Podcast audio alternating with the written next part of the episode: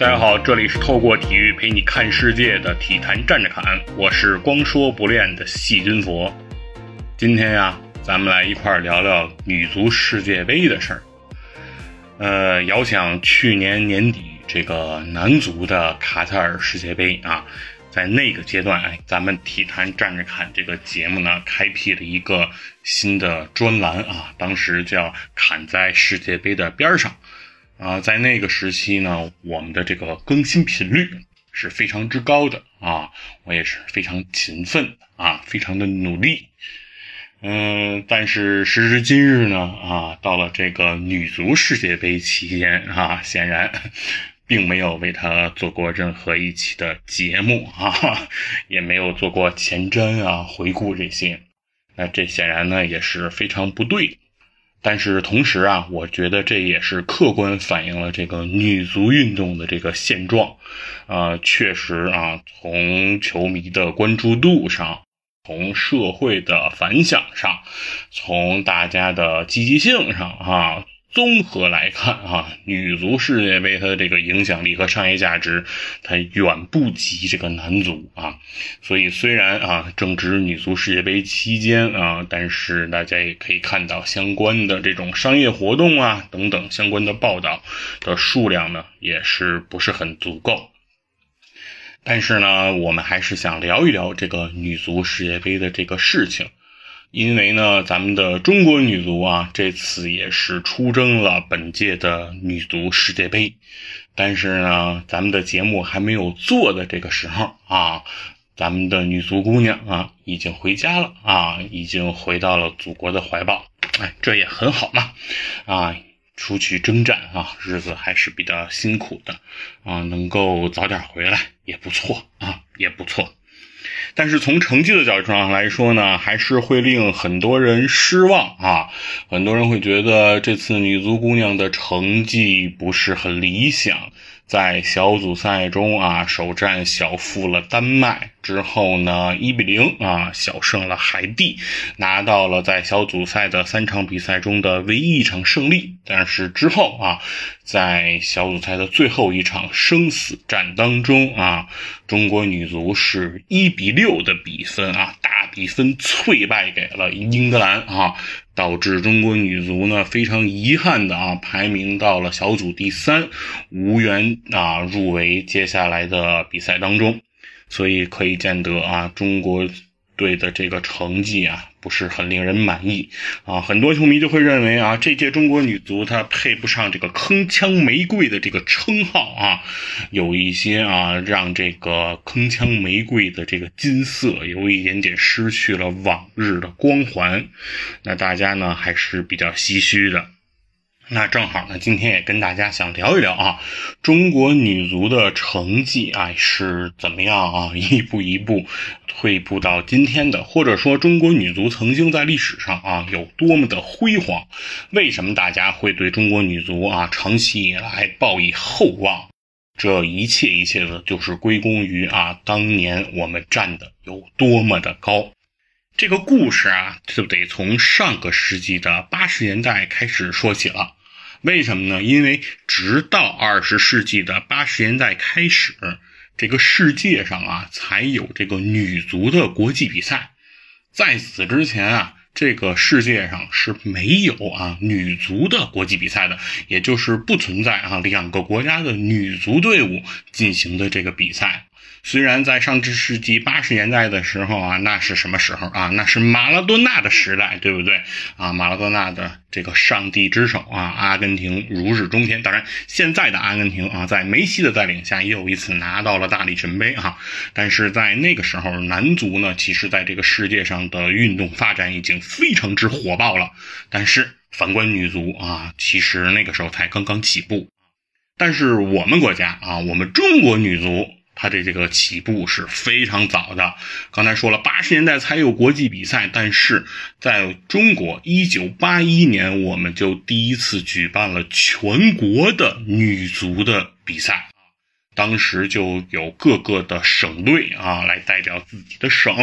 来参加这种全国性质的这个女足比赛的这个角逐。所以说，我们的起步呢也是非常的早，而。在一九八三年啊，两年之后，那第一支中国女子国家足球队就成立了啊，我们的女足就建立了自己的国字号队伍，有了自己的国家队。而在一九八六年啊。举行的第一届这个女足的亚洲杯比赛啊，中国队就是参赛球队之一啊。当时的那届比赛是在中国香港啊进行的这场比赛。那在这一届这个女足的亚洲杯比赛当中啊，中国队一共是打满了四场比赛，四战全胜。进了二十三个球，零失球啊，成绩是非常的彪炳啊！这个战绩也是横扫亚洲的一切队伍，而且在四场比赛当中，我们在小组赛和最后的决赛当中两遇日本队，对日本队进行了两场双杀啊，让日本队尝到了两场完败啊，可以说是。展示了我们无以伦比的这个统治力，所以说中国女足啊，当时的起步是非常的高，而且非常的顺利啊。在一九八六年，我们就开始对于亚洲的这个女足的足坛啊，展示出了自己恐怖的这个领导者和这个统治的这个地位了。而在之后的十届大赛当中啊，中国队在亚洲的霸主地位就是无人能撼动的。其中包括啊三届亚运会和七届亚洲杯，在这十届亚洲大赛当中，中国队实现了十连冠的伟业，这个真是前无古人后也无来者啊，简直就是在亚洲独步天下的这样一个角色。那在这十届大赛当中呢，中国女足一共参加了四十八场比赛，取得了四十六胜两平啊，无一败绩啊，也就是在当时的亚洲足坛啊，是没有任何一支女足队伍能够对这个中国队啊形成这种呃挑战的。而在一九九五年的这个亚洲杯的这个比赛当中啊，中国女足二十一比零啊大败菲律宾女足啊，创造了今天啊中国国字号足球队啊在世界大赛当中的最大的比分差啊，送给了菲律宾啊一个大大的惨案，二十一比零，这不是乒乓球比分。这是足球比分啊，简直令人难以置信！乒乓球比赛都不让打二十一比零啊啊！但是我们中国女足啊，当时是有多么的豪横！当然，这只是在亚洲方面啊，亚洲方面的这个霸主地位其实也不值一提啊，不值一提。我们中国女足啊，在这个世界足坛啊，当时的战绩也是非常好的。呃，要知道啊，八十年代才开始有女足的国际比赛，而第一届的所谓女足世界杯是要等到一九九一年啊才正式的举行。而中国队在第一届女足世界杯的时候，哎，就是参赛队伍之一了啊。可以说我们的参与是非常非常早的，我们可以说是世界女足运动的先驱。区啊，绝对是有我们一号的。那在这届的比赛当中呢，第一次啊，在世界上亮相的中国女足啊，在小组赛的首场比赛当中就四比零大胜挪威女足，那可以说是一炮而红啊，惊艳所有人啊！四比零战胜了人高马大的挪威姑娘，把挪威姑娘打的是啊找不着北啊，非常的厉害。那虽然呢，我们以小组第一的身份顺利的进入了淘汰赛阶段，但是在淘汰赛。在阶段呢，我们遇到了实力非常强大的瑞典队。那在和瑞典队的对抗当中啊，中国女足最终不敌瑞典，最终啊在淘汰赛的首轮止步啊，止步于了八强。而在四年之后，哎，也是在一九九五年，也就是中国女足送给菲律宾女足二十一比零，哎的那一年啊，中国女足在第二届这个女足世界杯当中是卷土重来，在小组赛顺利出线之后，哎，在淘汰赛的首轮，我们又遇到了老冤家瑞典队，而这一次的中国女足啊，不负众望啊。和这个瑞典女足最终拖到了点球大战的阶段，最终点球决胜瑞典队啊，成功进入了四强，可以说是报了四年前的一箭之仇啊，非常的棒。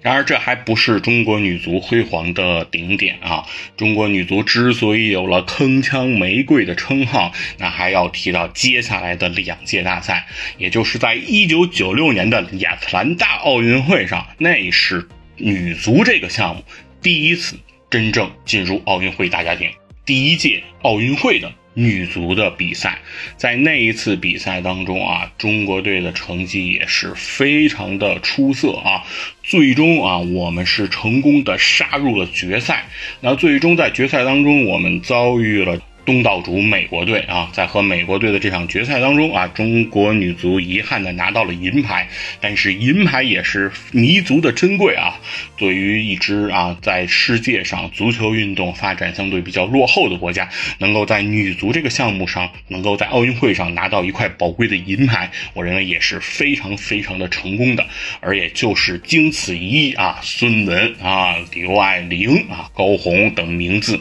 也是闪耀在了。整个的星空之上啊，所有人都认识到了中国队有一帮踢球非常非常精彩的姑娘。呃，而这还不是中国女足最辉煌的顶点啊！到了一九九九年啊，又一届的女足世界杯之上啊，中国队的成绩依然非常的出色啊，并且在这次的比赛当中又大比分的战胜了上一届世界杯的冠军挪威女足，那可以说士气也是非常的高涨。当然。同样的戏码又一次的上演，在这一次的决赛当中啊，中国女足又一次和美国队站在了一起，和要和美国队来争夺这个世界冠军的头衔。那最终呢，这场比赛呢打的也是异常的艰苦，异常的焦灼，最后比赛进入了点球决胜的环节。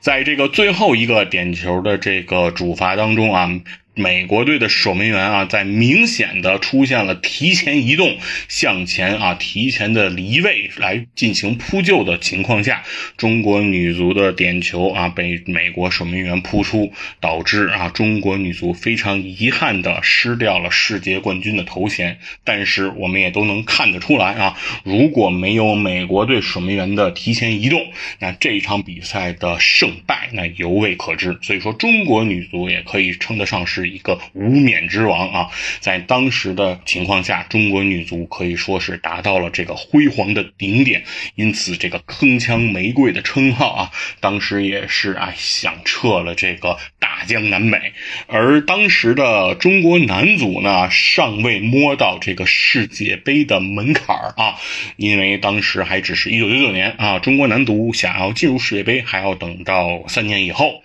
那在那个时候呢，所有人都是以这个中国女足为榜样，说中国女足呢，在非常艰苦的环境下啊，取得了非常辉煌的成就。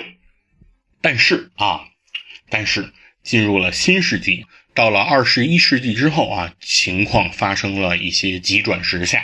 随着这个孙雯、刘爱玲等老将啊，逐渐淡出了中国女足国家队的阵容，那中国女足也出现了一些后继无人的这样一个情况。所以在两千年的悉尼奥运会上。中国女足第一次在世界大赛中出现了小组未能出线的这样的一个尴尬局面，这是中国女足开始成绩走向下坡路的一个开始。然而啊，事情的开始却是。永远的出乎人们的意料。到了两千零四年的雅典奥运会上，所有人会期待中国女足能否触底反弹，啊，还给国人一个奇迹。但就在这次比赛当中啊，德国队的普林茨女士给中国女足是结结实实的上了一课啊。最终啊，中国女足以零比八的比分啊，输给了德国女足啊。造就了中国女足在世界大赛上最大比分落败的这样一个尴尬的局面，啊，从那儿以后啊，中国女足的成绩可以说是。逐步的啊，稳步的啊，呈下滑的趋势。不仅仅在事业大赛中啊，我们已经鲜有小组出现的情况，甚至于呢，在小组出现之后啊，也往往也就是止步首轮。而在这个整个亚洲的范围来看，啊，日本女足、朝鲜女足。甚至韩国女足等等啊，都有了对于中国女足发起挑战的局面啊。在两千零一年，中国女足就第一次丢掉了亚洲冠军的头衔。那从那以后呢，日本女足就不断的崛起。而到了两千一一年啊，日本女足已经拿到了属于他们的世界杯冠军。而在同一时期的中国女足啊，在世界杯上想要取得好成绩，已经是势比登天了。那中国女足为什么成绩哈会一下出现了巨大的滑坡啊？为什么后来的韩端、马晓旭啊等等都没能再创造孙文们的这个奇迹？很多人对此呢也是深表不解啊。这里呢其实可以跟大家来分析一下。首先呢，女足运动之所以发展的比较晚，首先和啊当时在全世界范围内啊女子参与足球运动的积极性和其人数是有着非常大的关系的啊。很多国家其实女孩踢球的这个人口比例啊非常的低啊。虽然男足运动呢如火如荼，但是踢球的女孩并不是特别的多。甚至啊，在当时的很多的所谓主流的足球强国，对于女足的发展啊，有一些禁令，他们甚至出台了一些规则啊，来限制和制约女足的发展。咱们比如说这个英足总啊，英足总他居然在一九二一年间出台了一项法律，就是禁止女孩参与足球运动。而且禁止啊各个俱乐部将自己的球场开放给女足进行比赛。如果违反这样一个禁令，那俱乐部将会受到严格的惩罚。那由此呢，可以说是整个英国的女足运动其实是被扼杀在了摇篮当中。而这一禁令的持续时间啊，居然长达了五十年之久。五十年啊！几乎整整两代人啊，就和女足这项运动啊失之交臂。直到一九七一年啊，英足总裁废止了这样一项看上去极不合理啊，对于女性极度缺乏尊重的这样的一项规定。而在德国啊，其实也有同样啊类似的法案来限制和。要求女足啊运动啊不能得以发展，这项啊限令基本上也是从一九五五年啊持续到了一九七五年间，也就是二十年的时间，德国的女足也是处于的这样的一种被限制的一个境地。而足球王国的巴西情况是不是有所好转呢？事实上，巴西的发展更加的恶劣。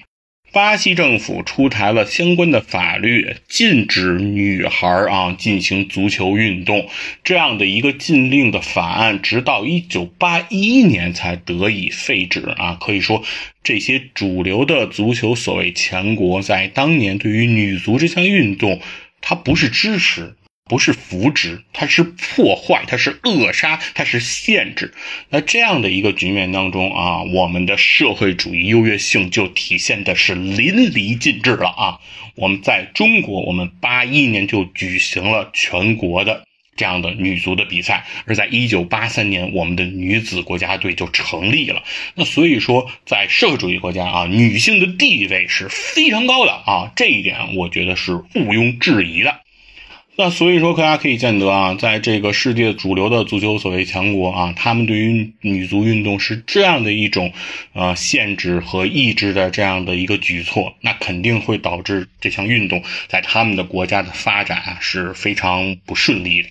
那也就是到了新世纪之后。这些国家逐渐开始重视自己的这个女足运动的发展，我认为这也是啊关于女性主义啊甚至女权运动的一个比较胜利的标志。就是让女足运动和男足运动啊能够分庭抗礼。那所以说现在呢，很多的这个欧洲足球俱乐部啊，不仅有自己的男足队伍，也有自己的女足队伍。其实这也是欧足联啊相关的这样的一个政策来进行的要求。那可以见得呢，其实在近些年啊，整个世界的主流的足球强国对于女足运动的发展也是重视起来了。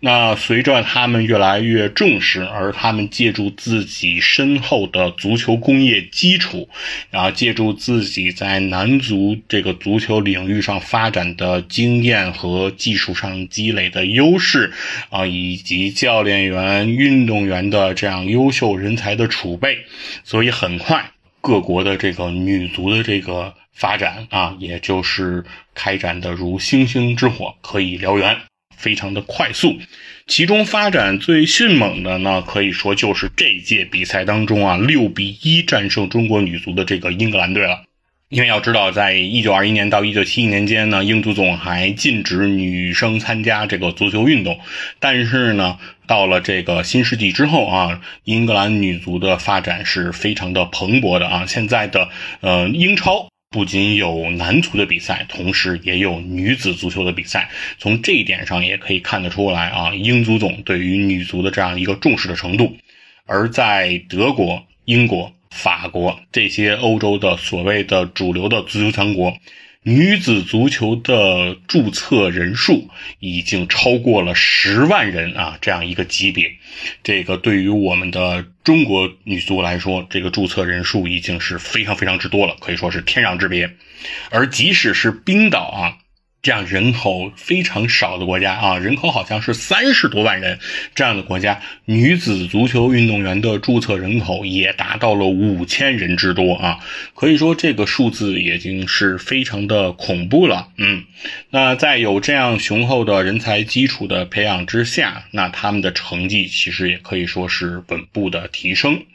而这个。欧足联啊，对于女子足球这项运动的投入，它的经费也是逐年在递增。从两千一二年啊，整个欧足联对于女足运动的经费的拨款是五千万欧元，这个在当时还是一个相对比较低的情况。而到了二零一七年啊，这个数字就达到了一点一二亿啊。而在二零二一年啊的这个时候，已经拨款总额超过了两亿欧元。那可以说，这样的一个拨款。款的金额也是逐年在提升，那可以看得出来，整个所谓足球强国啊，对于女足运动的发展和对于女足运动的重视水平啊，也是逐年在提升的。而反观我们中国女足呢，啊，当时孙雯、刘爱玲这些非常优秀的女足运动员，他们的人才培养当时都出现在中国一个非常。特殊、非常有个性化的这样的一个机制啊，叫做体工队。当时的这个运动员呢，就是由各个学校啊来选送和挖掘，送到市体校来进行专业的体育训练。这些运动员中的佼佼者呢，再会被选派进体工队，由体工队再输入到各个国字号的队伍当中，是这样的一个层层选拔的机制。而这些运动员当时的体工队机制呢，培养的都是专业运动员，也就是大家别的什么也不干，完全的呢就是从事足球这项运动。这样的一个机制呢，就让中国女足当时的运动员，她的从训练时长上，从比赛经验上，从队伍磨合的时间和默契度上，都和他那些啊还处于业余阶段的选手就拉开了很大的差距。所以在当年的那个时代啊，中国女足和周围的这些球队之间的差距是显而易见的啊，要不然能踢人家二十一比零呢，对吧？想想，对方可能就是临时过来加个班啊，而你呢，就是专门干这件事儿，那大家的差距呢，就是很大，这也是理所当然的嘛。而到了后来呢，整个的世界女足呢，都进入到了这样一个职业化发展的阶段，而中国的体工大队呢，也完成了自己长达半个世纪的历史使命，逐渐淡出了啊中国体育的这样的一个舞台。而在这个时候，中国的女足的职业化，它的发展并不是非常的顺利，或者说，中国整个体育的职业化的发展啊，其实都是有很大的问题。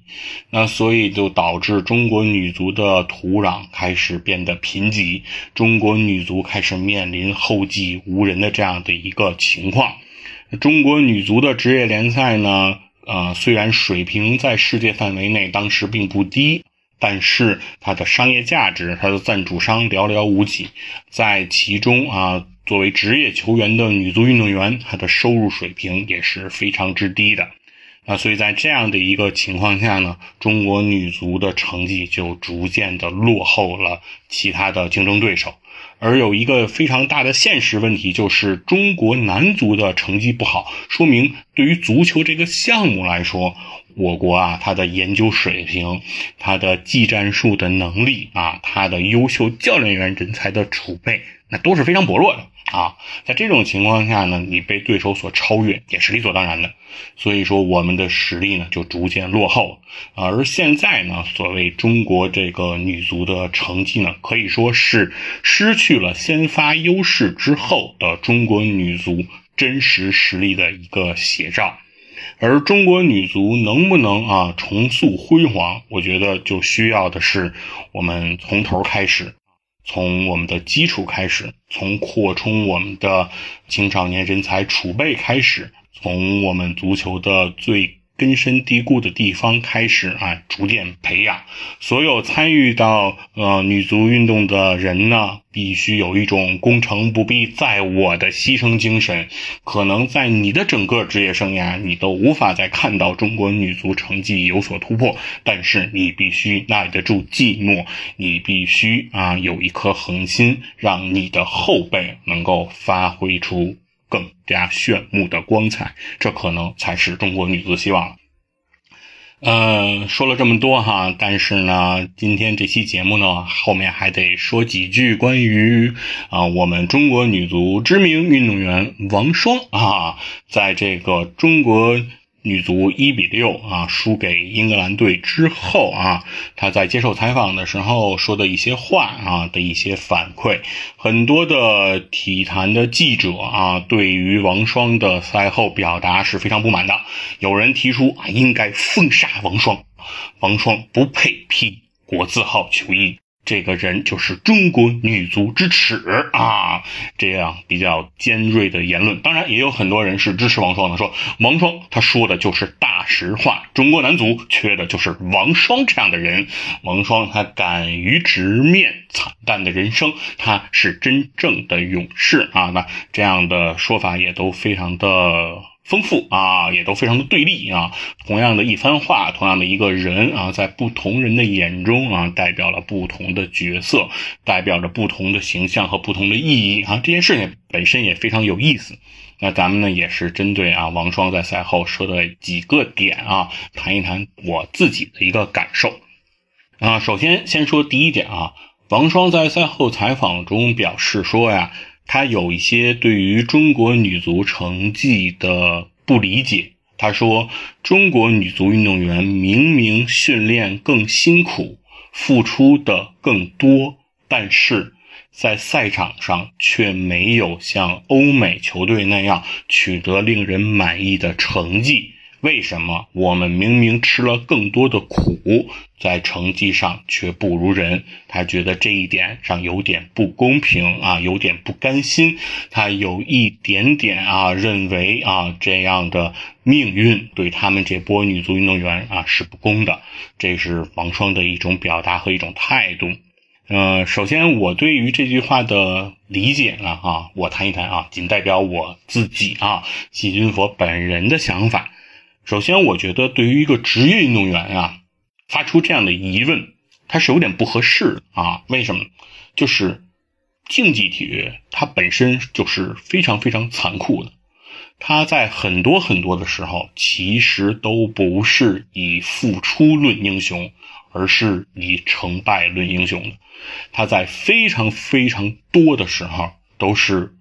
结果导向的，甚至是唯结果导向的。哎，就是只要你输了，你啥都不是，啥都不是；只要你赢了，你怎么的都行啊，你怎么的都行啊。如果你是乔丹，你在赛前你去大西洋城去耍钱，那也可以啊。如果你是周琦，你吃个灌饼，那也不对，对吧？都不行。竞技体育其实它就是这么残酷，就是它从来不以你的付出、你的辛苦能够博得别人的同情，或者说竞技体育当中，如果你得到了同情，是对你的侮辱，因为这个比赛就像战场一样，就是你的话语权绝对只是来自于你的胜利。所以说，对于一个职业球员来讲，发出这样的疑问，我当然能理解王霜的不甘心，或者说他的委屈。但是，我觉得对于一个职业球员来讲，你有这样的疑问，其实证明了你的职业性上有一点欠缺。甚至我会觉得，这可能是。呃，整个中国女足，或者说整个中国的体育运动员啊，对于自己所从事项目理解上的一些偏差，这个项目它就是这样残酷啊，它就是非常的结果导向，而在很多时候，它确实不以吃苦耐劳啊，最终来论定成败、论定英雄。那比如说奥尼尔啊，他可能就是一个在训练中吊儿郎当的存在，但是他在球场上就是内线的怪物，对吧？他就是天生的拥有这样一个恐怖的静态或者动态天赋，那就让他在球场上有着极无与伦比的统治力。那你就不要跟人家比赛后的训练，对吗？平时的训练，对吧？就像艾弗森说的：“说我在这儿跟你聊比赛，你跟我说 practice，practice，practice，是吧？在真正天赋的面前，你的所谓吃苦，你的所谓的付出，不值一提，对吧？没有人去在乎。所以说这一点上来讲，可能我觉得王霜，当然他可能会还会有别的一层意思，就是啊，在中国体育上的所谓科学训练，所谓我们的训练技巧。”所谓我们的这样的一个啊训练的科技手段的应用，是不是还可以更加的完备和提升？当然，它肯定还会有这样一层的意思呢，可以去理解。但是更多的时候，我觉得其实啊，从这一句话上来讲，我觉得没有什么可抱怨的。对，就是付出永远不成正比。其实不仅仅是运动员，不仅仅是中国体育，其实各行各业，我认为都一样，对吧？每一个人在这个社会上，难道真的是以你的付出、你的辛劳程度来决定你在这个社会上的成就、你的收入和你的地位吗？肯定不是，对吧？我们每个人在职场上都知道，是吧？你的老板那么操蛋，你的老板啊那么摸鱼啊，你的老板啥也不干，但是你的老板挣的比你多啊，没办法啊，这个东西就是现实，嗯，这东西就是残酷。对吧？有一天你的地位提升了，有一天你的境遇改变了啊，你也会发现你的付出没有以前多了，你的辛苦程度没有以前高了啊，你也掌握到了某种上位者的优势，嘿嘿，这个时候，那你的角度就可能就会变了，对吧？所以说，我觉得对于这番话，我的理解啊，就到这儿。当然，我能理解王双。我能知道他想表达的东西可能还有很多，但是只是单纯从这句话上，啊，我不能特别苟同他的态度。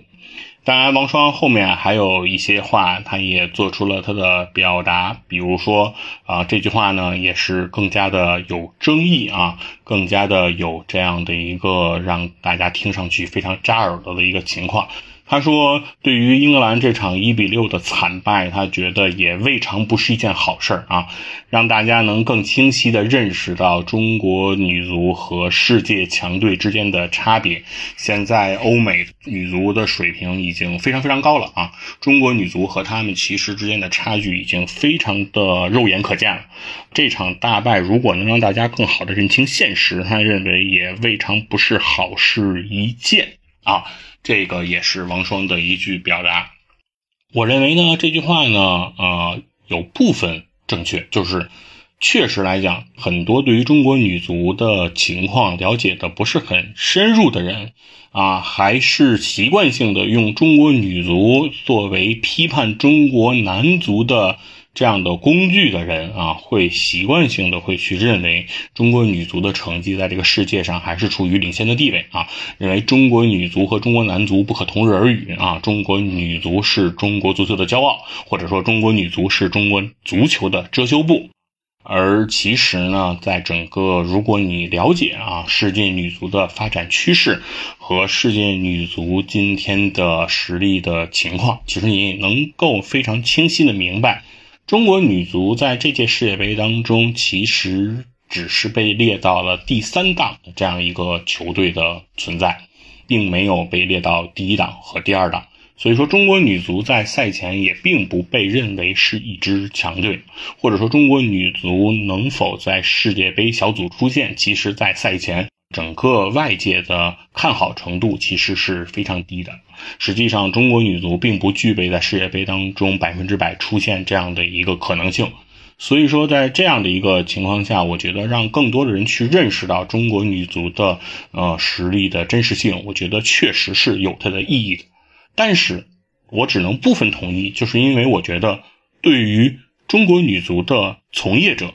对于中国女足的运动员和教练员，不需要一场一比六的失败来认清自己的实力差距，因为在赛前你们就应该非常的清楚，你们如果非要等到一比六输给英格兰，你们才知道你们和世界强队的差距的话，我就不知道你们这些年是在干什么了，对吗？你们连。跟敌人的 gap 都不知道在哪儿，跟竞争对手的差距都不知道在哪儿。你们从事这项运动，你们所谓的吃苦，在吃些什么呢？对吧？所以说，我觉得对于中国女足的队员来说，对于中国女足的教练员来说，对于中国女足的从业者来说，对于领队来说，对于主管的领导来说，其实这些事情不应该需要这场一比六的大败。而一场一比六的大败，对于整个运动员的心理建设，对于整个教练员的执教信心，对于整个从业者，对于这个自己的职业前景，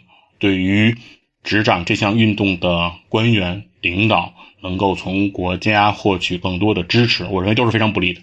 所以，我觉得无论如何，我们不应该认为一比六惨败是好事。它对于中国女足的发展一定一定不是好事